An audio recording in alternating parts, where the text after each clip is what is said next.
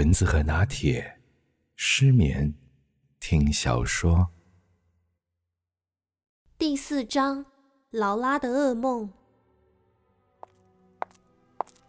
啊，你们终于回来了！我们还在想，你们两个是晃到哪儿去了呢？来来来，卡米拉，坐这边，靠近火炉，比较温暖。好的，伯父。喏，小心烫啊！天气冷，咖啡凉得快。我又请仆人再帮你们热过了。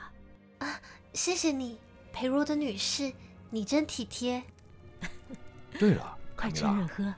你来到这边也有一段时间了，这中间有没有收到妈妈的消息啊？没有呢，一封信都没收到吗？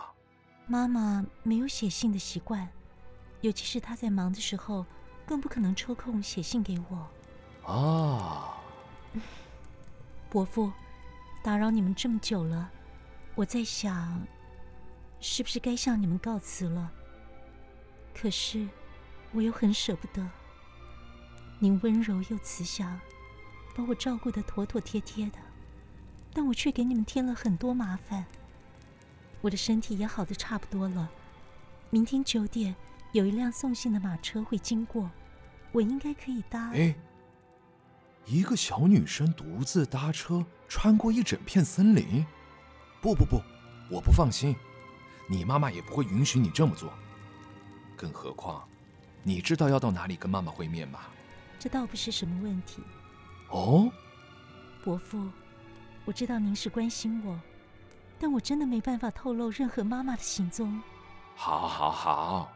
你妈叮咛过我，我就不多问了。不过呢，我还是坚持原来的立场，不会让你独自离开这个城堡的。你看看，这边哪里不好？有沙发，有火炉，有好喝的咖啡，还有劳拉陪着你呢。你就安心的在这边等妈妈回来吧。伯父，您的好意让我非常感激。住在这边的日子，是我这一生最快乐的时光呢。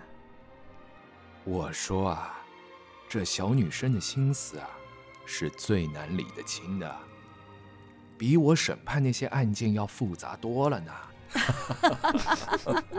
好了，时间差不多了，大家也该回房间换个衣服，到餐厅用餐了。今天有劳拉最爱的烤乳猪。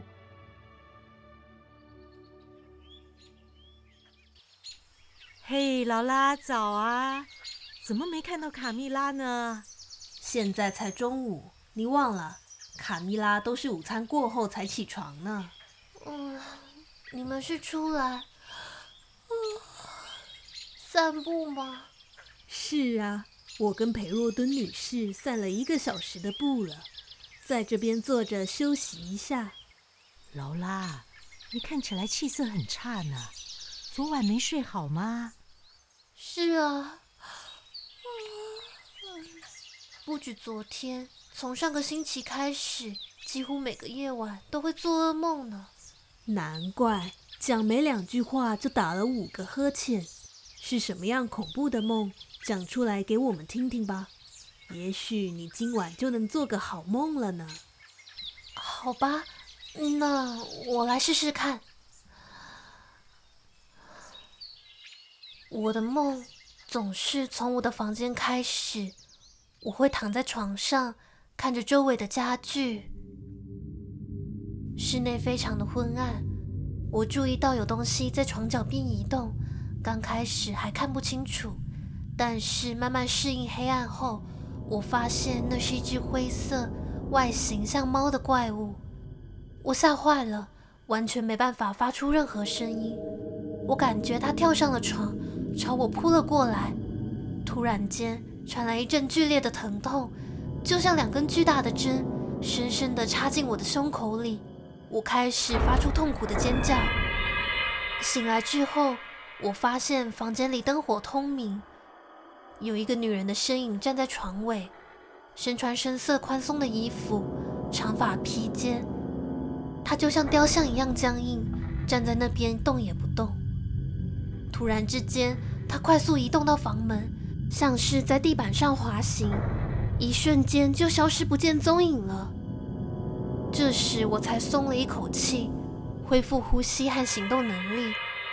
我脑中第一个浮现的念头是：啊，卡蜜拉也太调皮了，三更半夜溜到我的房间里来吓人。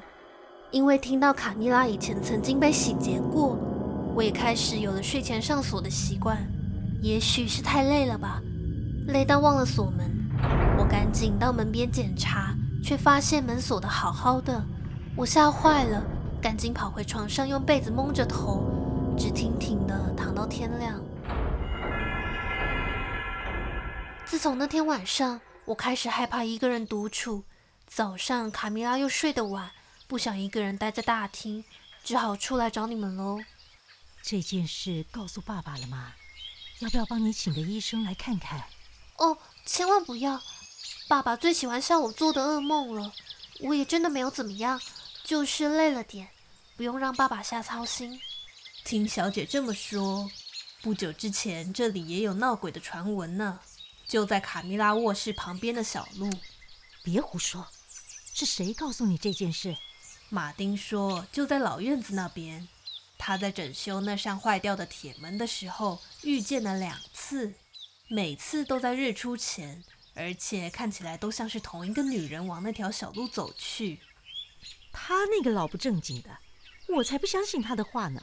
谁知道他是不是酒喝多了，编个故事哗众取宠？嗯，我想他不是瞎掰的。看他一个大男人吓得两腿抖成那个样子，那肯定是真的遇到了什么。嘿，你千万别跟卡蜜拉提到这件事，他比我还要胆小呢。而且从他的卧房正好可以看到那条小路。下午茶之后，我坐在客厅休息。劳拉，原来你在这边，我要告诉你一件事。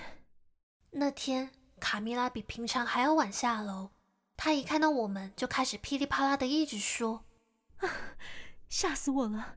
昨天晚上真是吓死我了！我梦见一个浑身漆黑的家伙站在我的床边。哦，还好我有跟那个小驼背买了张护身符藏在枕头下面。就在那个黑影要接近我的时候，我就掏出护身符对准他，那个黑影就突然消失了。”我很肯定。天哪，卡米拉，你的梦跟我的……我很肯定，那个怪物一定是想要掐死我，就像村里那些可怜的人们一样。卡卡米拉，你别激动，你听我说。我把昨天发生的事情讲了一次给他听。哦天哪，这也太吓人了！你有把护身符放在身上吗？没有哎，随手丢在客厅的椅子上了。原本想说只是唬人的玩意儿，既然你觉得有效。那我就带在身上吧。那天夜晚，我照着卡米拉的方式把护身符别在枕头上，几乎是倒头就睡，一夜好眠。之后几天，我睡得异常安稳，但每天早晨都在同样的疲惫下醒来，而且一整天都无精打采的。这些无法解释的怪异现象已经延续三个星期，我的脸色越来越苍白，双眼空洞，眼睑浮肿。爸爸经常问我是不是生病了，但我总是固执地说我很好。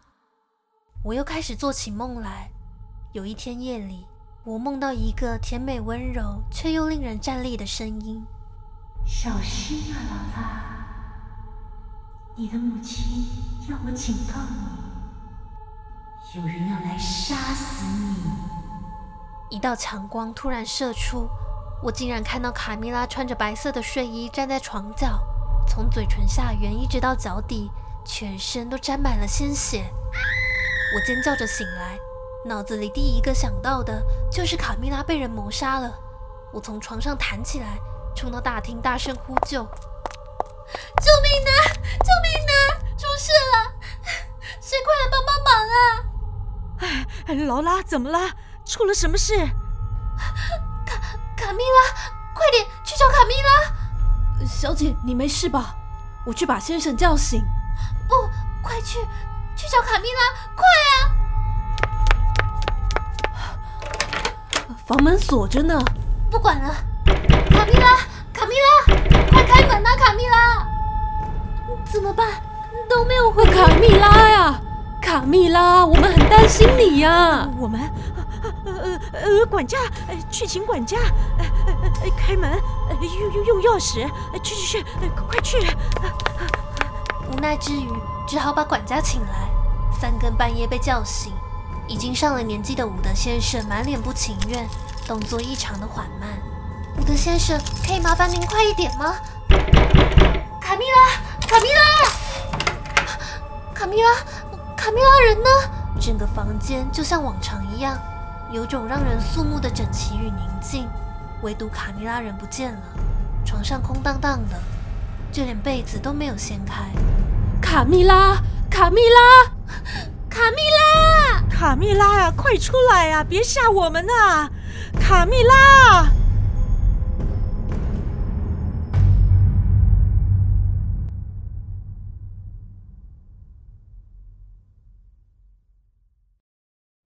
原著：雪莉灯·拉芬奴，剧本改编：Butter Fox，演出声优：贺世芳、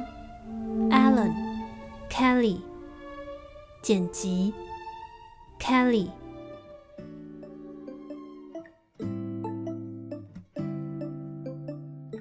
嗨，大家好，我是饰演劳拉的 Kelly。在这边祝福大家二零二一新年快乐！